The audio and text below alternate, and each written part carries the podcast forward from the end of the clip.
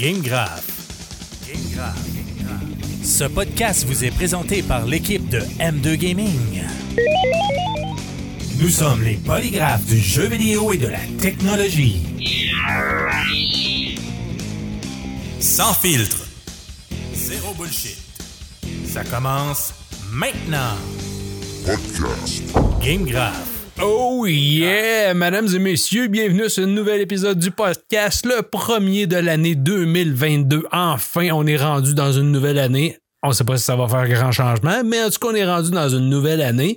Aujourd'hui, enfin, l'épisode 31, on va dire saison 5, même si c'est pas vraiment des saisons de chez, chez GameGraph. Euh, euh, on va dire, c'est ça, cinquième saison, mais 31e épisode au total, accompagné avec euh, moi aujourd'hui de mon collègue, mon ami, mon acolyte, Daniel Carrossella. Comment ça va, Daniel? Hey, ça va bien, toi? Ben oui, content de te voir, mon beau barbu. Tout Euh, oui, barbu, rondelet. Ben oui, Barbu, rondelette. de la barbe rondelette. Ouais, ben, qu'est-ce que tu veux? La pandémie a fait des ravages sur ce corps. Ben oui, gars, moi aussi, regarde dans ma face. Je vois plus Ouais. rien. Ça n'a pas Ouais, de non, sens. toi, tu vois plus rien. Non, non, je vois plus rien, ça n'a pas de sens. Fait que j'étais obligé de mettre maintenant des loupes en plein milieu de mon visage pour être capable de lire. C'est assez atroce. Puis tantôt, tu me disais avant qu'on rentre en onde que toi, ça fait déjà longtemps, donc je me Oh. console. Ah, écoute, je- euh, j'ai commencé à porter des lunettes, j'étais, je je pense que j'étais même pas ado, là. Colin, j'ai eu peur. Ah, non, euh, je ne vois à rien. Euh, Des fois, je suis juste pour le fun, je fais essayer à ma blonde mes lunettes, puis elle est comme. Ah Ah non, c'est débile la force que j'ai dedans. Ça va pas bien parce que quand on met tes lunettes, on est capable de voir New York en dehors de notre fenêtre. Ça va pas bien. Abs- Absolument. Ben, moi, je vais à la Californie, je, vais, je te Ah, dis. tabarouette, ouais, là. super.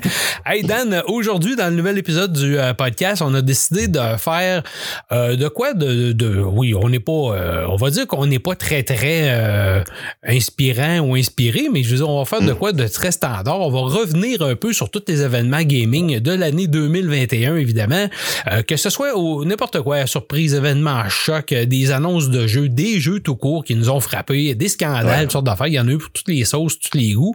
Euh, Ouais. On va faire ça ensemble, on va faire le tour. Euh, Puis tout de suite en partant, je veux commencer avec toi en te demandant, ben toi, dans de l'année 2021, euh, qu'est-ce qui a retenu ton attention? Écoute, c'est difficile dans, euh, quand on parle de l'année de- 2021 de- d'ignorer ce fait-là, c'est-à-dire le fameux scandale qui a frappé Activision Blizzard. Oh. C'est dur de, de le nier parce que ça a tellement fait de bruit, puis ça continue à en faire, puis ça va encore continuer à en faire. C'est loin d'être fini cette histoire-là. Le, le procès n'a pas commencé. Ben, C'est assez débile. Ah, c'est fou, c'est puis même je, je regardais juste avant les fêtes, il y a encore eu euh, bon des, des employés qui sont sortis sur la rue Mhm. euh, pour euh, justement là, dénoncer le, le climat de travail. Mais euh, ce qu'il faut savoir, c'est que c'est pas nouveau dans l'industrie du jeu vidéo. Le scandale d'Activision Blizzard, ça fait suite à ce qui est arrivé au niveau d'Ubisoft en 2020. Donc, euh, c'était sorti au niveau d'Ubisoft euh, vraiment des, des conditions euh, pas, pas évidentes, difficiles, harcèlement, surtout à connotation sexuelle, euh, de la part des dirigeants. Donc, et ça, le, le scandale Ubisoft faisait suite à d'autres scandales aussi. C'est pas d'hier qu'on assiste à ça dans le jeu vidéo. Mais trouves-tu ça, ça surprenant qu'on ait autant de problématiques dans le domaine du jeu vidéo comme ça? Parce que, tu je veux dire, on s'entend que c'est, supposé être un domaine où c'est, du plaisir en canne. C'est supposé Ouais. être plaisant tout le temps. On se dit, hey, on va travailler dans un, dans un domaine où on va développer des jeux, ça va être vraiment plaisant. Puis finalement, t'entends des histoires de même, tu dis, ça se peut pas. Me semble c'est pas le, le- me semble que le domaine va pas avec ce genre de. C'est, bizarre. Moi, je sais pas, pas là, ça, logique. ça me sidère. C'est ça, c'est comme pas logique. Non, puis tu sais, je suis en train de lire euh, le livre euh, Press Reset de Jason euh, Shire. Euh, puis pour vrai, ce qui est là-dedans, puis tu sais, bon, des fois, Jason Shire, il cherche des bébites aussi où ce qu'il n'y en a peut-être pas nécessairement, mais n'empêche que c'est des vraies histoires qu'il raconte dans ce livre-là. Puis c'est assez troublant, tu sais, non seulement au niveau des conditions de travail, mais aussi au niveau de la précarité d'emploi. Fait que c'est une industrie qui est quand même difficile. Puis je pense que aujourd'hui, on a l'impression que c'est c'est nouveau, mais je pense que c'est juste le fait qu'on en parle maintenant. Ah ça fait longtemps que ça existe. Puis, tu sais, juste pour vous donner une idée au niveau des conditions de travail difficiles, vous avez probablement entendu parler des fameux crunch. Ben Donc, c'est période très, très, très, très euh, intenses. Ah, c'est, c'est assez débile. Euh, donc, euh, c'est ça, ça fait suite à, tout ça finalement. Puis au niveau des scandales maintenant, c'est qu'il y a des connotations euh, sexuelles là-dedans, donc beaucoup d'harcèlement sexuel et tout. Et dans le cas d'Activision Blizzard, ce qui est assez troublant, c'est que, tu sais, on, on, a vu en 2021 que, qu'il y avait des allégations non seulement à connotation sexuelle, donc on parle d'harcèlement, voire même des gestes, mais aussi des allégations de racisme. On aurait poussé une employée à se suicider aussi. Euh, tu sais, c'est grave et ça vient en partie de la tête dirigeante, qui est Bobby Kotick, un homme pour lequel j'ai absolument aucun respect, euh, je le dis de même. Euh, et en fait, même au niveau de Bobby Kotick, lui qui a tellement nié euh, que lui, il avait rien à voir avec ça, ben on a retrouvé des courriels de lui qui faisaient état que il a menacé une de ses adjointes au point où il a dit Je vais te faire tuer. Ben voyons. Ça n'a pas de sens. On est rendu, tu sais, on, était rendu là. C'est très toxique, c'est très malsain. Euh, tant mieux qu'on aille dénoncer. Ça prend du courage pour dénoncer. Donc, euh, je suis content de voir qu'il y en a qui ont osé. Euh, ça demeure difficile. Maintenant, qu'est-ce qu'il va falloir faire pour renverser mm-hmm. ça? Honnêtement, je ne sais pas. Est-ce que ça va passer par la syndicalisation? Peut-être. Euh, est-ce qu'il va falloir qu'il y ait une association qui se crée? Peut-être aussi, mais c'est très difficile. Il y a eu des, je dirais, il y a eu des amorces de ça, mais les gens euh, veulent pas embarquer là-dedans. Je pense qu'ils ont peur des représailles. Et d'ailleurs, ben, ça se comprend, mais tu sais, hmm. il y a une espèce de culture de la peur aussi qui s'est créée. Euh, entre autres, il y a des compagnies, là, euh, il y a des avocats qui ont mis la main là-dessus, mais il y a des courriels internes qui ont, euh, qui ont circulé. Et dans ces courriels-là, on voyait que les, la direction menaçait les employés à savoir si vous vous syndicalisez, il va avoir des conséquences. Fait c'est difficile, mais visiblement, ça peut plus perdurer. C'est, puis il faut se rappeler qu'il y a des humains qui ont, qui ont vécu ça, c'est inacceptable. L'industrie, quand même, il y a cette problématique-là qui fait, ça fait déjà plusieurs années qu'on entend de plus en plus parler. Puis il y a d'autres choses que moi je, moi, je vais parler tout à l'heure dans mon blog, mais ça il y, a quelques gros trucs qui leur pendent au bout du nez dans l'industrie. Il va falloir avoir des examens de conscience quelque part, c'est sûr et certain, parce que sinon, euh, on n'aura peut-être pas un deuxième crash 1983, là, mais euh, c'est sûr qu'à quelque part, il y a quelque chose qui va arriver. Euh, Daniel, ensuite de ça, qu'est-ce qui t'a surpris dans l'année 2021? Ben, euh, on le sait, là, puis euh, on le sait parce qu'on est encore pogné dedans, mais la, pandémie, de, ah, je suis plus capable. Euh, puis je pense que je suis pas le seul. Je pense que tout le monde est plus capable. On, on, est très, très fatigué de ça.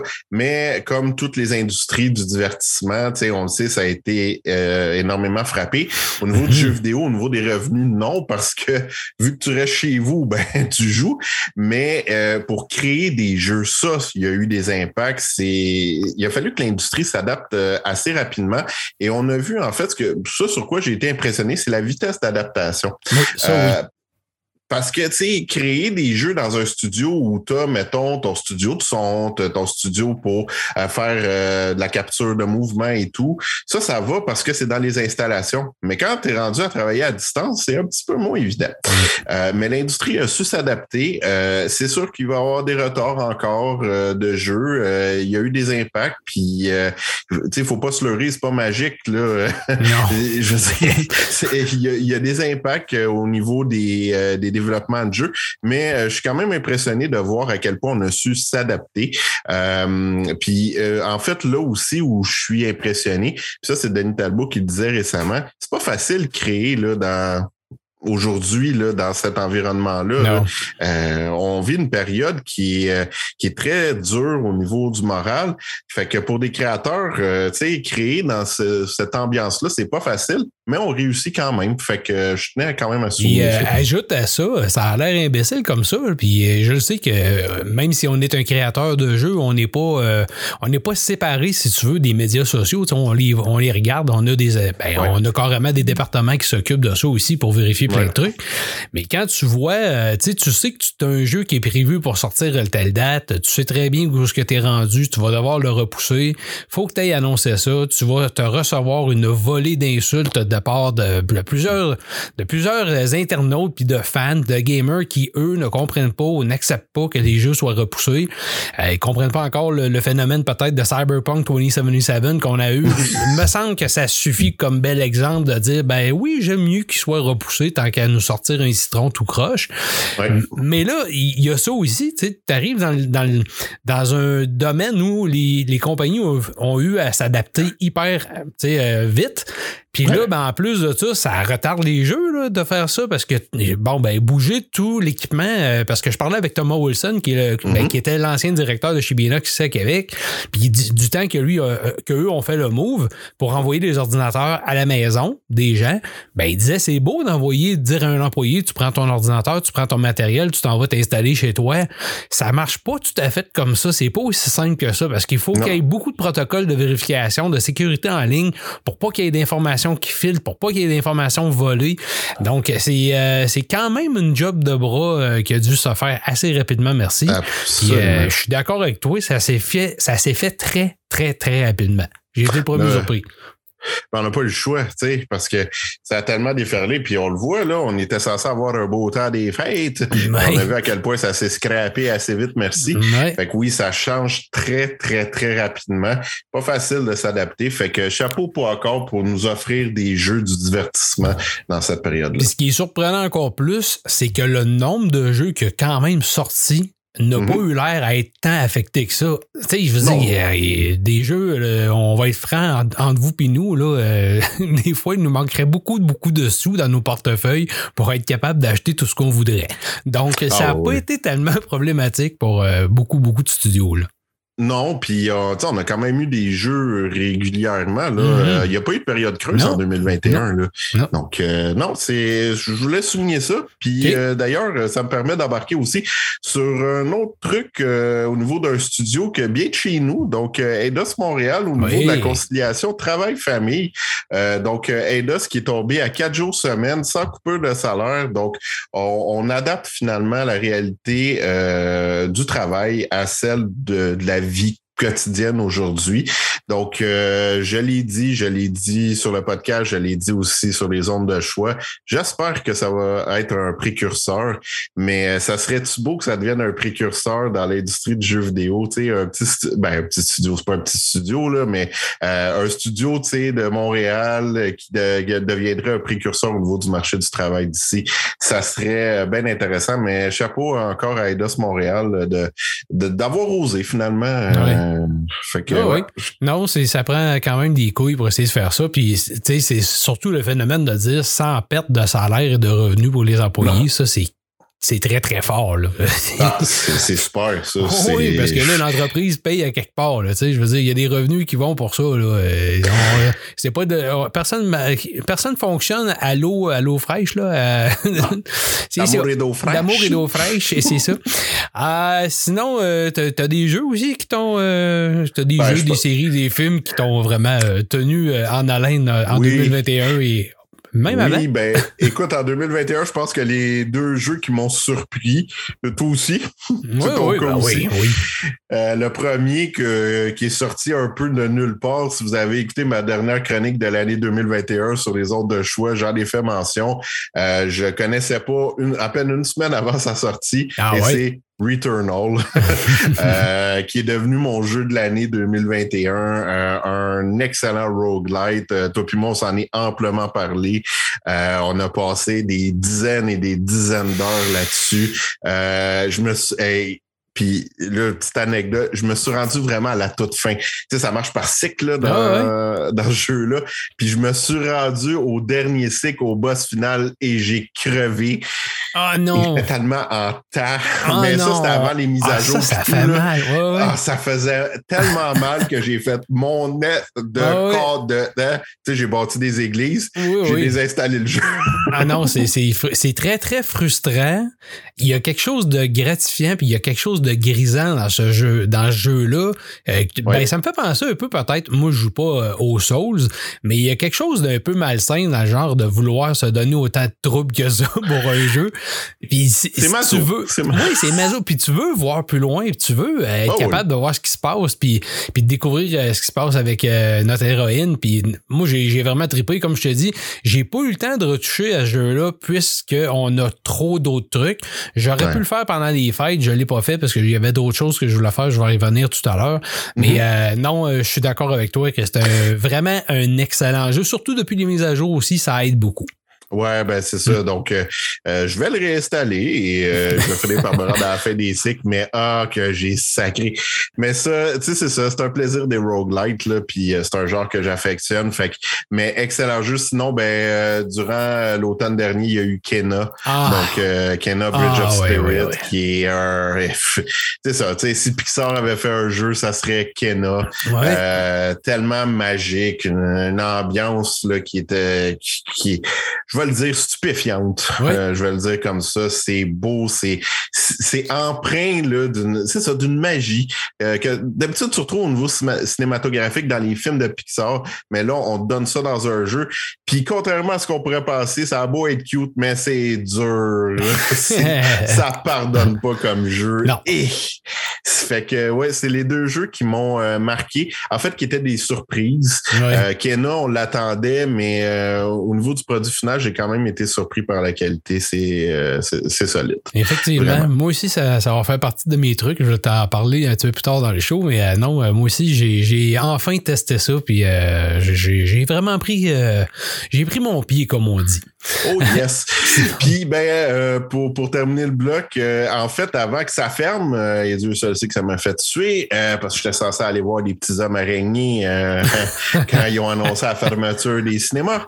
Euh, mais juste avant que ça ferme, j'ai eu le très très grand plaisir de voir Ghostbusters Afterlife. Ah, oh. Et j'ai, je suis un très grand fan de Ghostbusters. J'ai même les, un livre sur le- les tournages. euh, Ah, ouais. J'adore cet univers-là. Et pour vrai, j'ai vraiment trippé sur. Afterlife. Euh, c'est vraiment le film qu'on attendait. Moi, je tasse euh, le film avec les filles là, que j'ai détesté. Je Je sais qu'il y en a.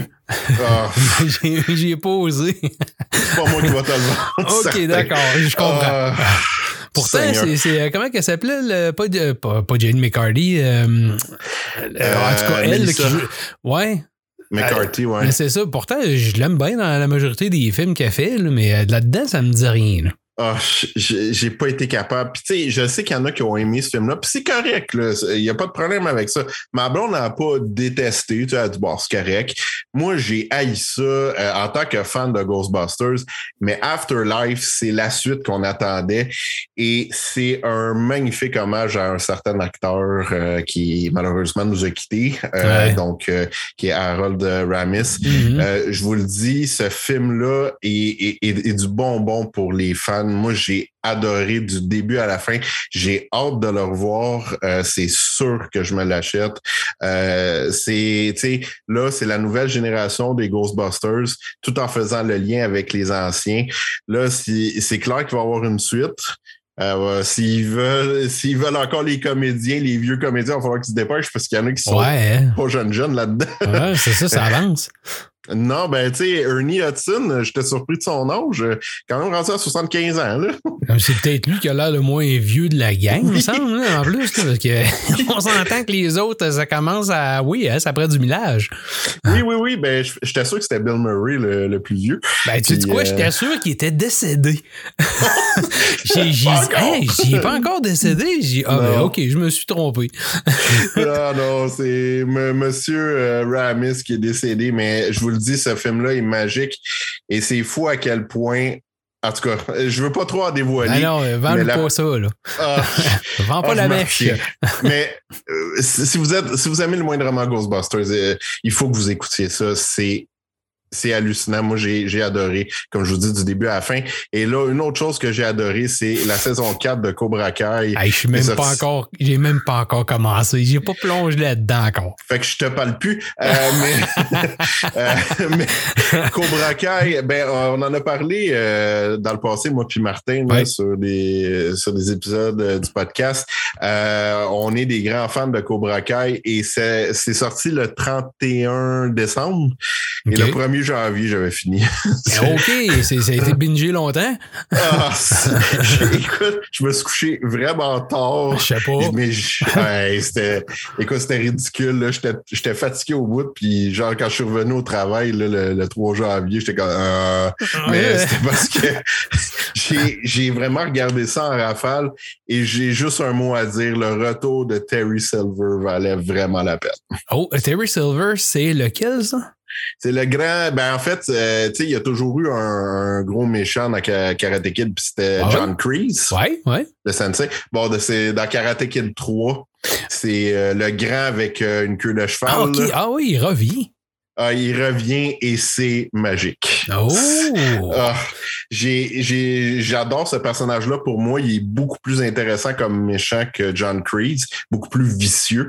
Puis tu vois la façon qu'ils l'ont amené. Au début, t'es comme OK, ouais, il s'est peut-être repenti un peu. Yes again. Ah, c'est, mais tout est bien fait, les acteurs, les chorégraphies. C'est, pour moi, c'est ma saison préférée à date. Euh, puis j'ai très, très hâte à la saison 5. La façon dont ça finit la saison 4, je pensais qu'on avait pressé le citron, mais non, pas partout. Non, pas Pas du tout. Il en, il en reste encore. Ah oui, absolument. Ah, c'est cool. Voilà. Ah, ben, OK, merci Dan. Euh, moi, de mon côté, ben, je te dirais, j'ai fait, euh, oui, je suis allé faire plein de vieux trucs que j'avais pas fait, évidemment. Tu sais, euh, quand on appelle là, du backlog, quand, Oh, on a, yes. bon, quand on va puiser dans plein de trucs qu'on a vu passer, mais qu'on n'a jamais eu le temps de s'attarder. Il y a d'autres choses, des fois, qui t'ont pris par surprise carrément. Puis tu te dis, ah, je pensais pas, toi, c'était Cobra Kai. Moi, c'était une autre série, je vais en parler plus tard. Mais je pensais pas regarder ça, puis finalement, je l'ai fait au complet, un peu comme Euh, finalement, ben, la première des choses, moi, je me suis comme arrêté à penser à la vitesse de nos consoles parce que souvent, euh, j'ai eu à aller faire un tour sur, sur une PS3, une PS4, aller checker de quoi dans le store, aller euh, télécharger un jeu pour un besoin de comparatif, euh, comparatif ou des trucs comme ça. Puis c'est quand tu retournes à ces consoles-là, quand même à PS4, là, la génération précédente, que tu te rends compte à quel point c'est lent comparativement à ce qu'on a aujourd'hui, autant de la Mhm. PlayStation 5 que de la Xbox Series S et X, là, surtout X, c'est incroyable. Puis du côté de la PlayStation 5, moi je te dirais que même plus que la Xbox, la Xbox a des avantages beaucoup au niveau, euh, je trouve le, le euh, comment ça s'appelle, le Game Resume est vraiment trippant. La façon Ouais. que ça, ça fonctionne, c'est vraiment trippant. Sauf que au niveau de, du téléchargement des, euh, mettons, d'un jeu de- de- carrément du serveur et de l'installation, je trouve que la PS5, le, le- le- le système de décompression Kraken qu'il y a dedans est absolument écœurant. là. Je, je Mhm. pense que c'est 4 à 5 fois plus vite, c'est pas plus que ça, mais ça, ça a vraiment pas de bon sens. Ça prend une fraction de seconde. Puis même quand tu regardes, ce qui est vraiment génial, je sais pas si tu as déjà vérifié, quand tu regardes des fois des updates ou des jeux qui sortent euh, sur P- PS4 puis sur PS5, souvent le format PS5 va être plus petit que PS4. Oui, Ouais. oui, j'ai Fait remarqué là, ça. tu ouais. dis, comment ça? tu sais? Pourtant, il y a plus de stock, c'est en 4K. c'est- Ouais, mais le compress- la compression Kraken compresse tellement les jeux efficacement que c'est épouvantable. puis C'est pour ça que ça prend moins de, de- moins de temps pour les télécharger et les installer. J'ai tr- vraiment trippé là-dessus. Ouais. Euh, sinon, ben, l'autre affaire qui. qui- en pensant à 2021, je cherchais des jeux, je cherchais des choses comme ça. Puis je me suis dit, ouais, qu'est-ce qui, qu'est-ce qui a pris aussi par surprise? Pas par surprise, mais qu'est-ce qui nous a tombé sur les nerfs plutôt? Tu sais, on, on avait notre capsule coup de cœur, coup de gueule. là. Ça, Ouais. ça, rentrait, ça rentrerait dans les coups de gueule. Toi, c'est les, euh, les scandales, évidemment. Ouais. Moi, de mon côté, c'est le fameux euh, histoire des, des jeux qui sortent puis qui, encore une fois, sont pleins de bugs, qui manquent du stock, qui sont à moitié finis, euh, qu'on dirait que les studios se dépêchent à sortir le jeu pour rentrer dans des plages, euh, soit, soit de, qui ont des chiffres à faire, faut que ça rentre dans leur année fiscale, euh, soit ils veulent pas décevoir, puis oui, on se fie trop, on se fie trop sur Internet et la capacité après ça de livrer des mises à jour Day One, puis des fois la Day One fait pas assez, fait que t'as un, deux, trois, quatre, cinq mises à jour par la suite, puis Mhm. des fois des grosses, c'est pas des coups- pas des mises à jour à coût de 500, euh, 500 MB. là. Des, des Non, fois, c'est à coût de 2-3 gigs et plus euh, que ça, même 10 gigs, j'ai vu. Là. Euh, assez épouvantable. Ouais, et voir plus. Ah. Euh, ça fait un peu partie de ce que je disais euh, tantôt par rapport au scandale de ton côté, c'est que l'industrie, me semble, va peut-être avoir un examen de conscience à se faire et arrêter de fonctionner de cette façon-là, parce que là, ça fait un paquet de frustration parmi les gamers, et avec raison. là. Euh, on a, oui, on a parlé de Cyberpunk, comme j'ai dit tout à l'heure, mais si on avait pris notre temps puis on aurait mené ce jeu-là à terme, peut-être qu'aujourd'hui, euh, l'histoire de Cyberpunk, même du studio, ça sera pas le même. Hein? Non, non. Fait qu'à un moment donné, euh, je pense qu'il se tire dans le pied à faire ça. Je sais pas c'est quoi l'avantage versus le désavantage, mais il y a quelque chose qu'il va falloir qu'il règle certains. Je sais pas ce que t'en penses, hein, mais. Money Talks. Money, ouais, mais money, quand, quand t'en vends plus puis quand les gens te boudent. euh, Non, c'est- ben, ben, en fait, euh, c'est là le, le- le paradoxe, c'est que on veut sortir parce qu'on veut faire plaisir à des investisseurs. Euh, tu sais, puis ça, ça vient pas des créateurs eux-mêmes, là. Ça vient des directions, puis tout, qui eux-mêmes ont la pression des investisseurs, donc des conseils d'administration et tout, parce que c'est euh, c'est des entreprises, c'est une business. Donc, euh, la- l'argent parle beaucoup. Fait que quand tu retardes, tu retardes, tu retardes, là, c'est pas, ça- pas bon, là. Ça, c'est pas bon dans tes, tes résultats financiers, c'est pas bon dans tes planifications financières. C'est, c'est- bon, c'est juste pas bon au niveau financier. Fait que plutôt que de dire on va prendre notre temps, puis on le sait qu'il y a encore des problèmes dans, le jeu- dans un jeu, euh, aussi prometteur soit-il, puis en fait, c'est même pire quand il est hyper prometteur puis qu'ils Ben sont oui. au bout. Euh, ben, on se dit, ben, écoute, on va le lancer comme ça, puis on le sait qu'il y a des problèmes. Un peu. Euh, oui, Cyberpunk, là, c'est c'est le- l'exemple contemporain par Ouais, excellence. mais oui. On le savait. On le savait qu'il y avait des bugs, mais on, il, a, il a fallu qu'on le sorte comme ça, parce que sinon, il y avait des poursuites qui nous attendaient à l'autre bout de la part, justement, des ça. investisseurs. Hein? Ouais. Fait qu'on ça, se dit, ben, on c'est-tu- va le- C'est-tu le problème des, on va dire, les grosses compagnies, les gros studios, les gros éditeurs qui, eux, souvent vont être euh, justement cotés en bourse.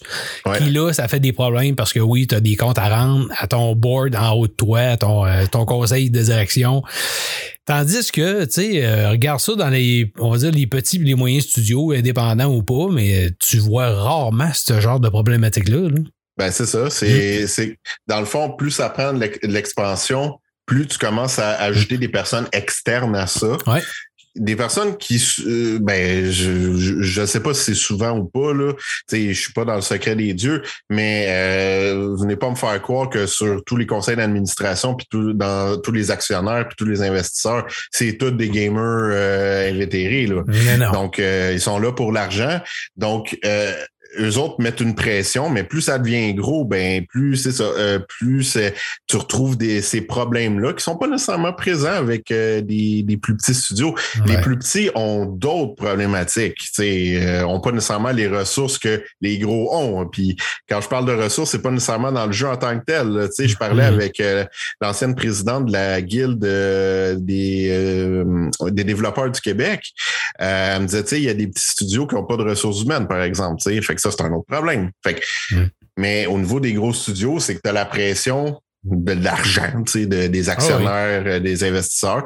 Puis en bout de ligne, ben, euh, c'est qu'à un moment donné, tu sais, j'ai entendu beaucoup de commentaires dire ils devraient pas annoncer des jeux tant à l'avance que ça. Ouais, mais qui dit que c'est pas la pression justement d'en arrière euh, de ah ouais, annonce-le, ça va être prometteur puis tout, puis là comme ça notre cote en bourse va, va augmenter, va, va augmenter, va augmenter. Fait que bref, c'est c'est un peu un cercle vicieux, puis en bout de ligne, ben on a droit à des jeux, euh, c'est ça, Ouais, buggés au bout.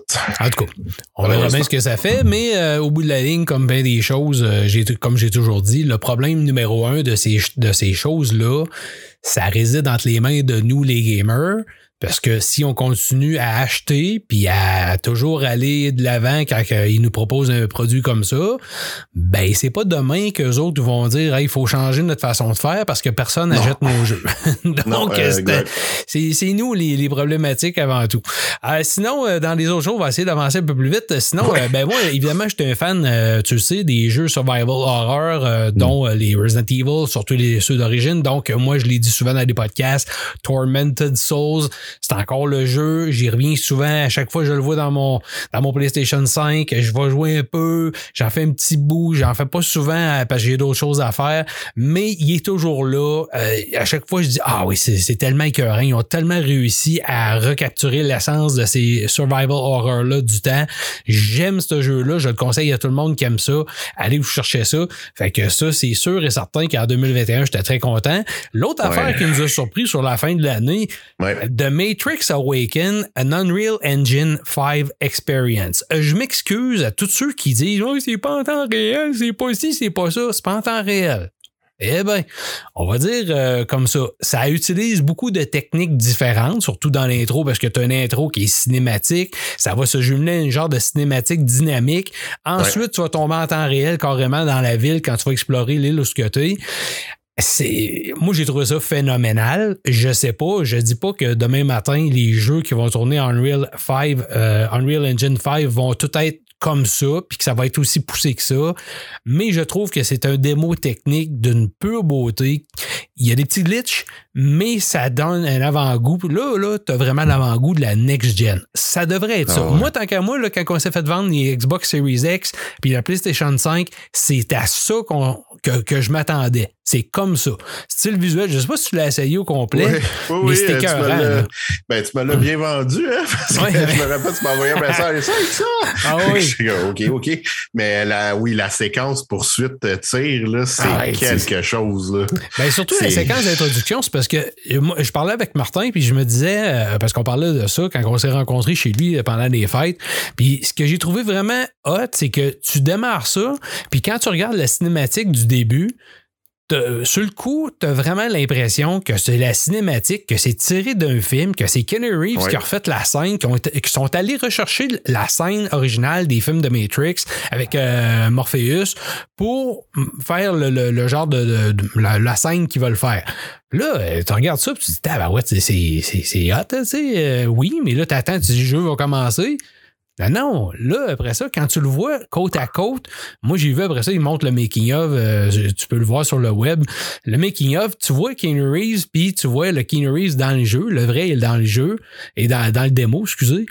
Puis là, tu vois les petites différences, mais quand tu n'as pas le comparatif, c'est à s'y méprendre. Ah oui, vraiment. Tu es sûr que c'est lui. C'est, il y a peut-être au niveau des yeux, je trouve qu'encore une fois, c'est ce qui peut trahir un peu si c'est une personne humaine ou pas. Mais on est vraiment, là, je vous dirais, un poil de short. Ça se dit-tu, ça? Un poil de un ben, cheveu. Ça se dit depuis ce soir. on est à un cheveu de vraiment avoir euh, le life-like un peu là, euh, dans les jeux. C'est, c'est, moi, j'ai trouvé ça sidérant. Comme tu dis, quand la séquence poursuite en voiture démarre, encore une fois, tu as l'impression que c'est un film, puis non, c'est tiré du film, puis ah, c'est, tu tombes de nom, là, tu te mets à tirer, hein, tabarouette, non, c'est C'est ah, vraiment, vraiment.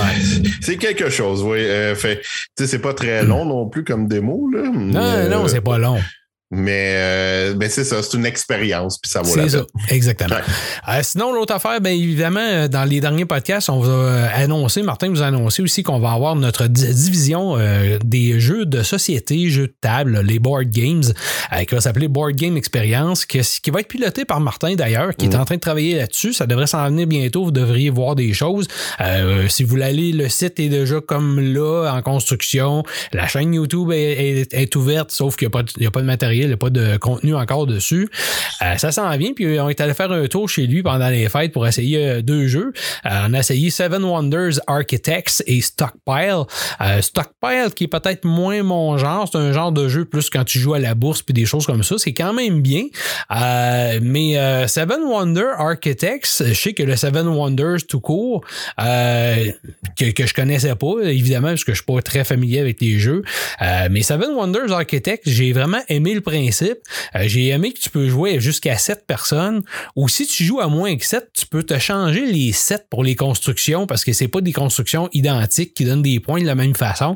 Fait que non, j'ai trouvé vraiment ça. je sais pas. Mm-hmm. Comme je vous dis, je suis dur à satisfaire les jeux de société parce que je suis pas habitué. Puis celui-là, il me Ah, j'en ai parlé à ma blonde. J'ai dit Ah, ben, ouais, mais je pense que lui, ça n'est un peut-être qui m'intéresserait. Là, tu sais. j'ai hâte de voir. On va avoir d'autres choses avec euh, la chaîne qui va s'en venir. On va avoir d'autres choses à vous présenter. Mais euh, oui, ça fait découvrir des jeux, puis c'est le fun. Puis la dernière affaire, pour revenir à toi avec ton Cobra Kai, moi, je suis pas. J'ai pas le temps, j'ai rarement le temps, ou je prends rarement le temps d'aller faire le tour sur Netflix parce qu'il y a trop de stock, puis je passerais ma vie à écouter des séries tellement qu'il m'en manque, tellement qu'il y en a beaucoup qui sont bonnes. Puis là, ben, j'ai fait une niaiserie en faisant mon vélo stationnaire parce que j'ai dans mon gym de maison, j'ai une, télé euh, en face du vélo, ce qui aide beaucoup à joindre l'utile à l'agréable. puis là, j'ai comme ouvert Netflix, puis j'ai parti par erreur. J'avais parti à un moment donné juste le début de Masters of the Universe Revelation, qui est euh, la nouvelle, si tu veux, euh, mouture des Masters of the Universe qu'on a sorti, les, He-Man, tu sais, c'est ceux qui connaissaient He-Man. Bon, qui qu'on avait dans le temps, mais là, ça a été refait.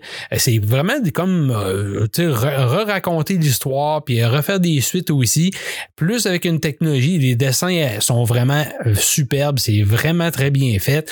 Puis ce que j'ai aimé, c'est au niveau du jeu des acteurs. Tu sais, oui, les jeux des acteurs, maintenant, c'est assez écœurant, même dans les séries animées comme ça. Mm.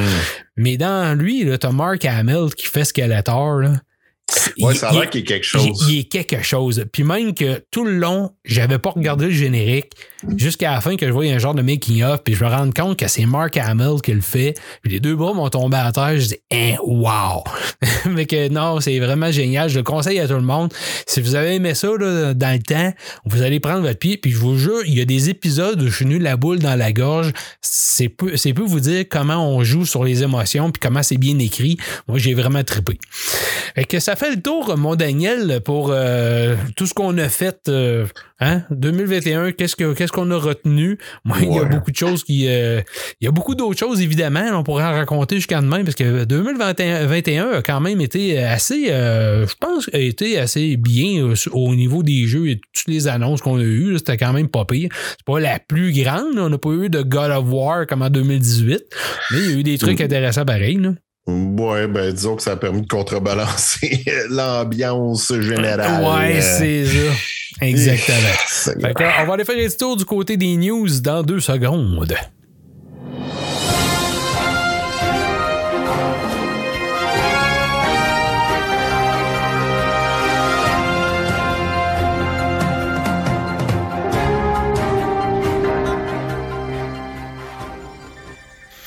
Alors, Daniel, euh, comme d'habitude, j'ai sorti mon Pierre Brudeau en bois pour te saluer. Salut, cher ami.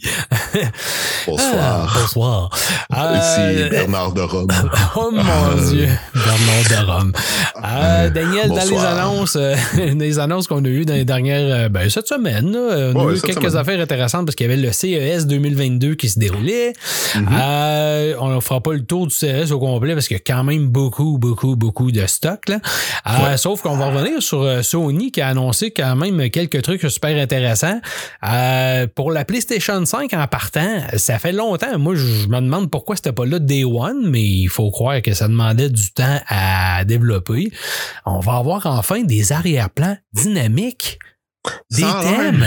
Ben oui. Ça. Des ben, fonctionnalités avancées de réseaux sociaux. Ça, je sais pas ça va être quoi, là, mais euh, peut-être en rajouter parce qu'il n'y en a pas une tonne. ben, tu sais, de ce que j'ai compris, en fait, il y a deux choses au niveau de Sony. Tu sais, oui, on va mettre à jour. Euh, l'expérience visuelle, disons, au niveau des menus. Ça, ça va être des menus plus agréables à l'œil et tout. Mais là, euh, Sony serait vraiment euh, dans la finition, en fait, pour nous offrir ces mises à jour-là avant leur lancement. Euh, leur lancement finaux, final, whatever, en tout cas, leur lancement, là, parce que en fait, Sony les offrira en phase bêta. Donc, donc c'est ce que j'ai compris. Fait que oui, il y aurait des arrière-plans dynamiques, des thèmes. Euh, bon, les réseaux sociaux, je vois comme toi, j'ai aucune idée ce que ça veut dire. Là. Euh, Non, je- moi non plus. Je, je sais pas ce qu'ils veulent ajouter. La seule chose que je peux voir, c'est que oui, contrairement à peut-être Xbox, mais il y en a pas tellement. Je pense qu'il y en avait même plus dans le temps de la PlayStation 4 et des autres consoles auparavant. auparavant. Euh, l'accès, mettons, euh, Twitter, l'accès à Facebook, l'accès à des choses comme ça, pour si tu veux partager des bouts de jeu, des trucs comme ça. Euh, Puis d'ailleurs, il me semble que je me rappelle de Mark Cerny au début qui disait, tu sais, qui, qui a toujours voulu pousser ce côté-là à dire, ben, on peut pousser ça sur les réseaux sociaux en tout moment. Euh, Tu prends un cliché de, ou peu importe, un bout de vidéo de, ta, de, ta- de ton gameplay, puis tu l'envoies sur Facebook, tu l'envoies ici, tu l'envoies là. Puis euh, oui, c'est possible, mais là, c'est possible sur euh, YouTube, sur, You- sur euh, Twitter un peu pour envoyer des photos, mais Mhm. pas grand-chose d'autre. Non, puis, ben, tu sais, ça veut-tu dire qu'on va intégrer d'autres réseaux sociaux? Tu sais, je pense entre autres à Instagram. Ah oui, qui- exact. Sais, je, je sais pas. Ben, je pense pas qu'on va intégrer TikTok, là, quoi que ça, ça se pourrait, là. Il y a rien Mais, n'est possible.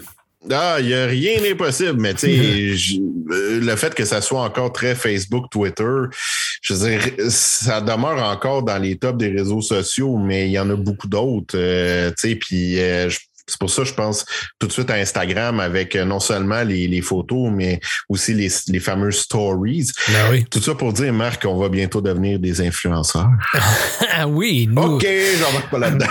Non, non, on embarque dans un avion et on fait le party, nous aussi, pour aller à quelque part où il fait chaud et ne pas pouvoir revenir.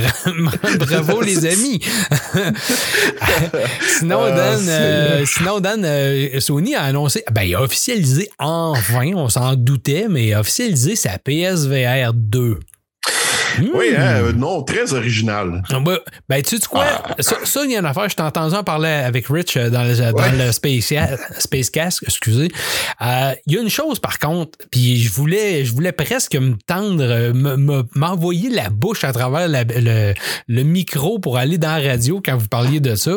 Mais, tu sais, vous parliez de Sony qui, euh, qui est pas très originaux avec le nom de ses consoles, PlayStation 1, 2, 3, 4, 5.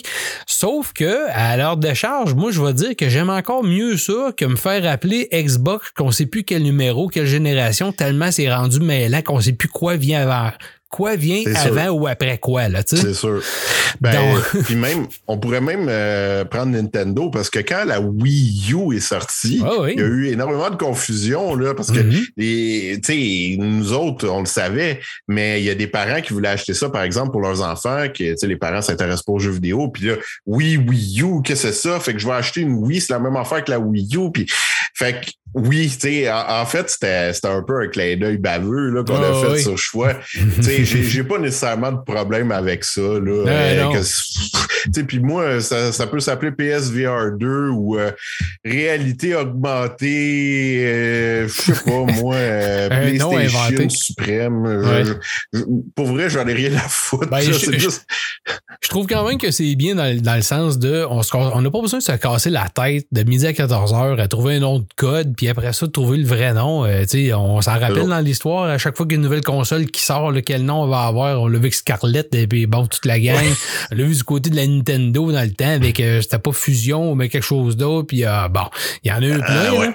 Ah, ouais. il y a eu la Dolphin. La C'était le nom Dolphin. original. euh. Exactement. Donc, euh, je veux dire, on n'est pas obligé de, de- de chercher comme ça. Puis tantôt, tu parlais de confusion. Ben oui, du côté de la Xbox, là, quand la Xbox Series X est sortie, là, il y a beaucoup Ouais. de monde qui se sont rendus dans les magasins, comme tu dis, des parents qui se sont trompés avec la One X. La One X. Ben oui. Donc, euh, c'était pas évident, là.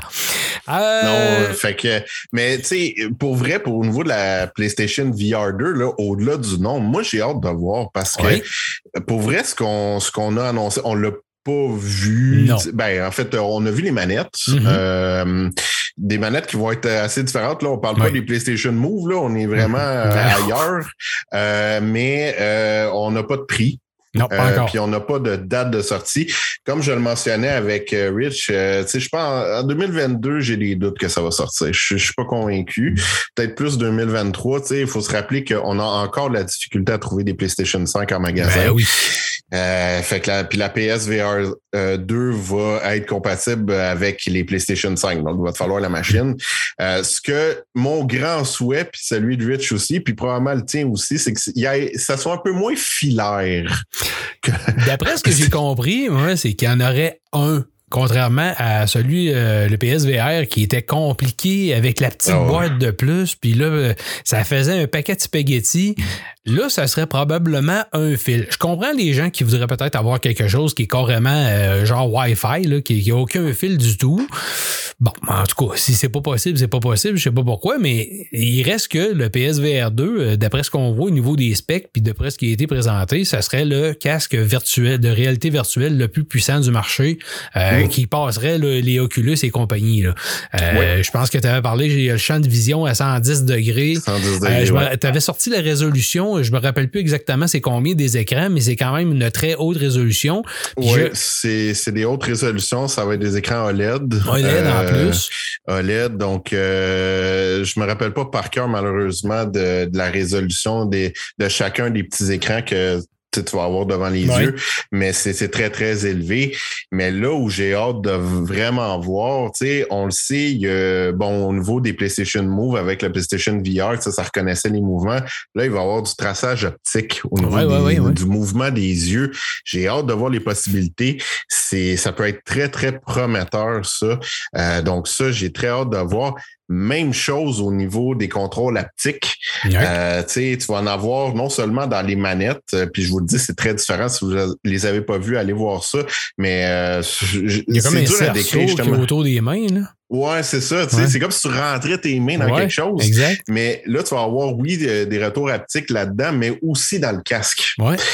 Fait que ça aussi, j'ai hâte de voir. J'ai surtout, hâte, j'ai surtout Ouais. hâte de voir au niveau du casque de la façon que ça va être fait parce que euh, tu sais une vibration au niveau des mains, c'est on est habitué, c'est quelque chose. Une vibration au niveau de la tête, il faut que ça soit subtil. Mais j'imagine que quand on regarde évidemment le casque s'appelle le controller Sense, si je me rappelle bien ou quelque chose comme ça, un peu comme les PlayStation, euh, les Dual les DualSense, euh, voyons les euh, les ça? moves? Non non mais les, la manette de la PlayStation 5. Ouais, Ah je- oui, la DualSense. c'est ouais, ça, c'est ça. DualSense, exactement. Ouais. Excusez, j'avais perdu le nom.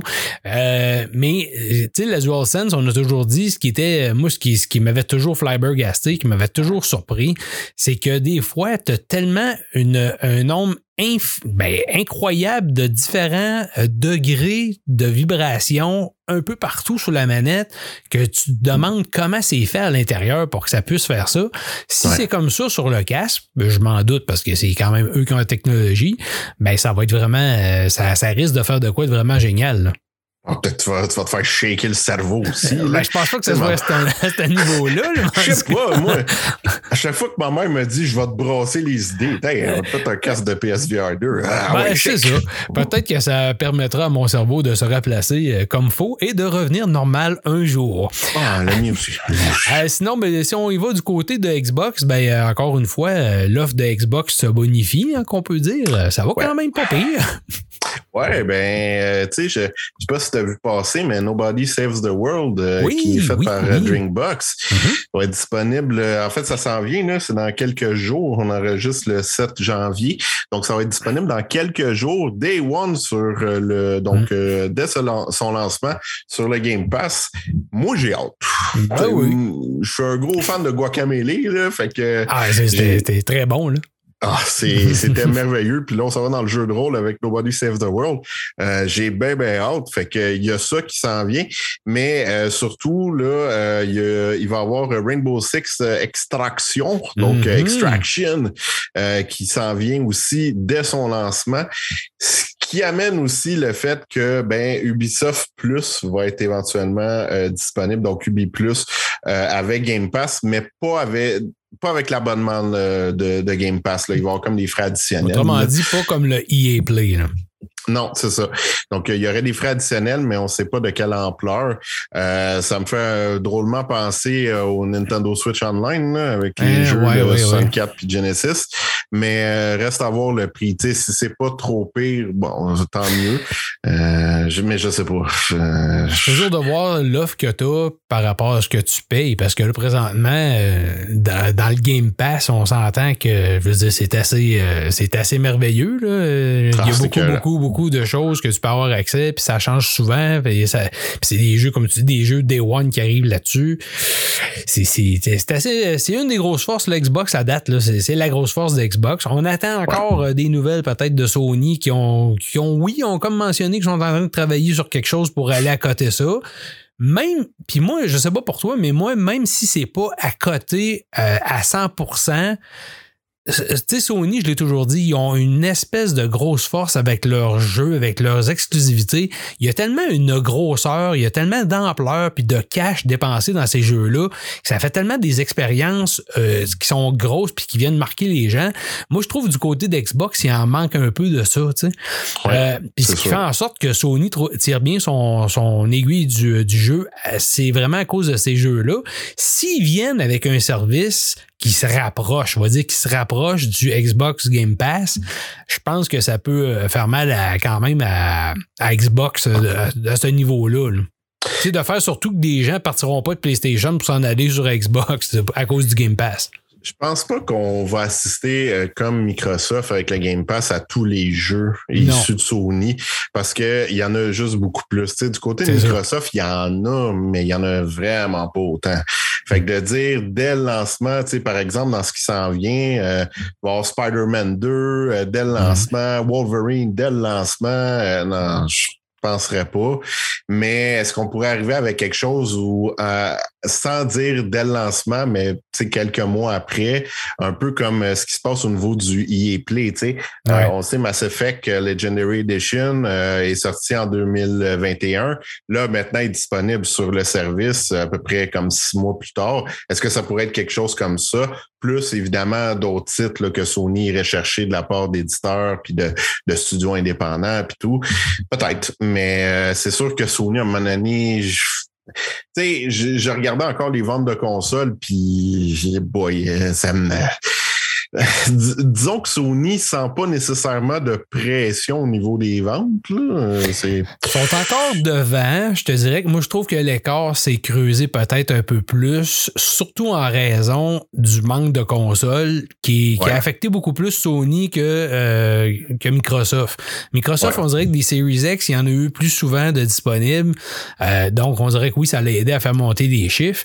Euh, Puis c'est dur d'essayer de comparer avec la réalité pour avoir les vrais, vrais chiffres. Dire, si, mettons, on était sûr qu'il s'est fait 10 millions de consoles de chaque côté puis qui ont été mis en vente en même temps, ben là, tu peux comparer, dire, oui, oui, on, on le sait qui est en avance parce que les deux ont le même, la même quantité de base, là, ils ont parti exactement égal, mais là, c'est pas le cas.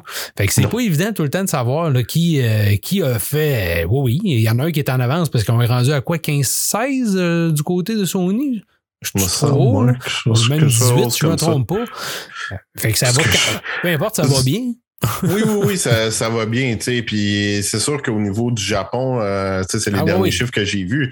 Microsoft essaye, mais ça, ça marche pas. Là, Ouais. Ça, ça c'est de même depuis le lancement de la première Xbox, ça, ça fonctionne pas. Microsoft est très, très, très loin en, en arrière, non seulement de Sony, mais encore plus de Nintendo. Euh, donc euh, ça, ça, ça, ça fonctionne pas. Mais euh, oui, tu as raison. Puis euh, tu sais, ce, ce problème-là de, de ben, cette pénurie-là va perdurer. Ah oui. Je sais pas toute l'année, là, mais une bonne partie de 2022, certainement. Là, on a vraiment des grosses, grosses problématiques à ce niveau-là. Fait que, mais reste à voir. Mais peut-être que Sony va vouloir euh, rentrer dans Microsoft avec sa, sa propre offre. Restera à voir qu'est-ce que ça va être l'offre, puis à quel prix. Puis euh, Parce que- intéressant. Parce que tu sais ce qui est quand même drôle là-dedans, parce que Microsoft, c'est ceux qui ont les poches les plus profondes, on l'a dit, là, tu sais, valeur, Ouais. euh, valeur au livre, tout ça, c'est quand même, euh, je pense, c'est 1500 milliards versus, euh, on va dire 80 pour Sony. C'est une méchante marge. Mais dans les derniers chiffres de revenus qui sont sortis pour l'année 2021, Sony est arrivé devant Nintendo puis Microsoft en termes de revenus directs dans leur poche.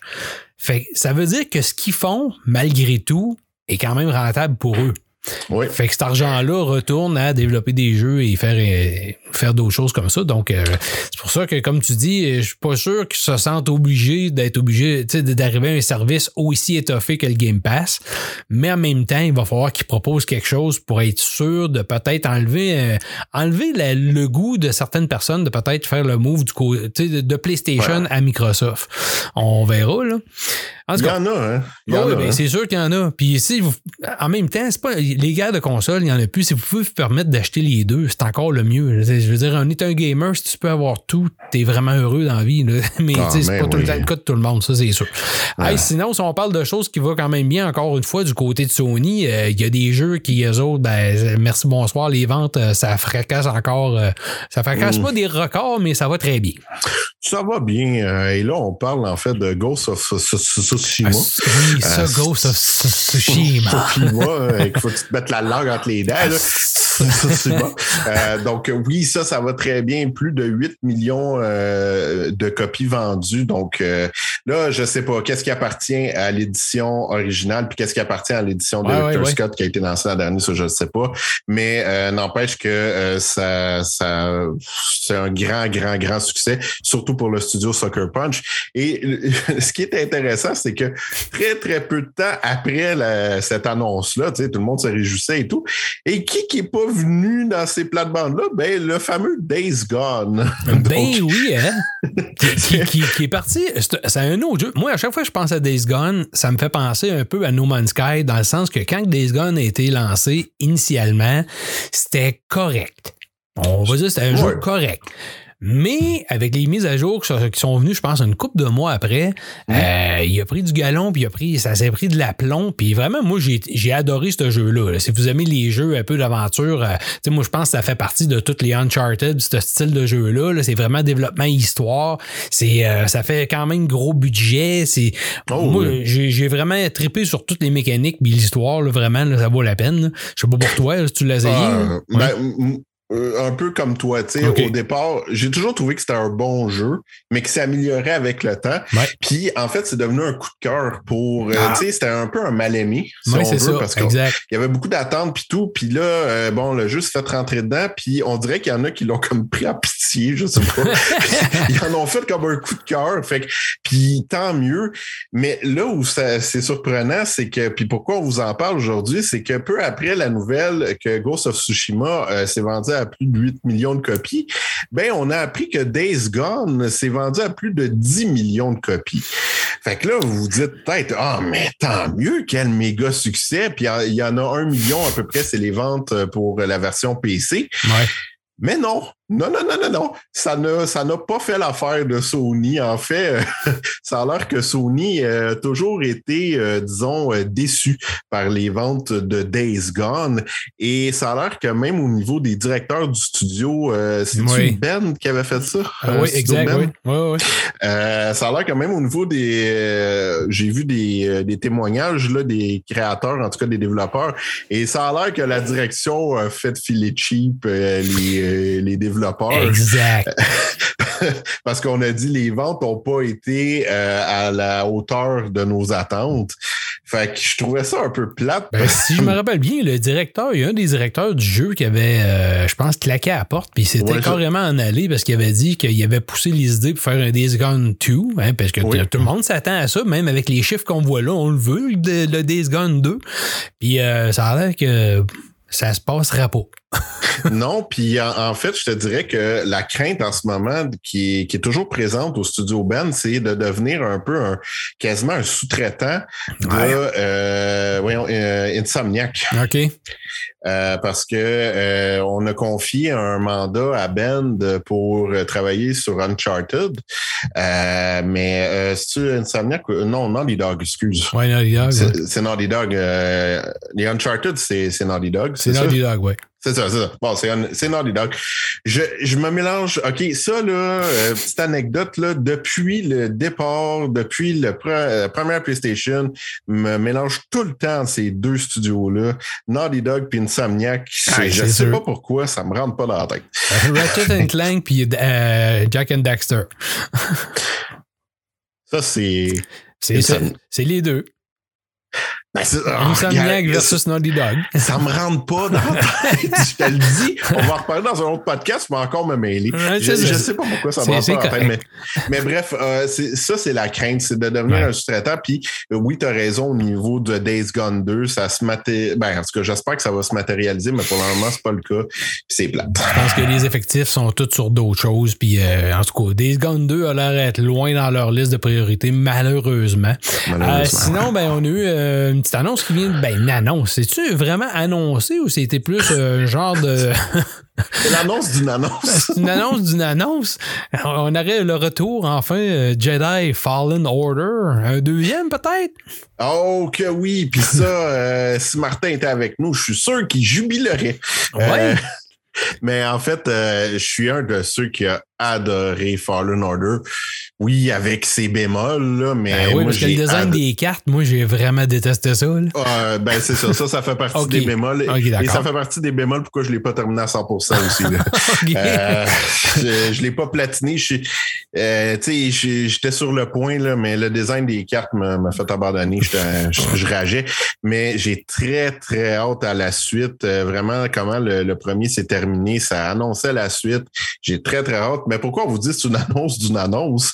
C'est qu'en fait, on a dit Jedi Fallen Order 2 devrait être révélé avant juin.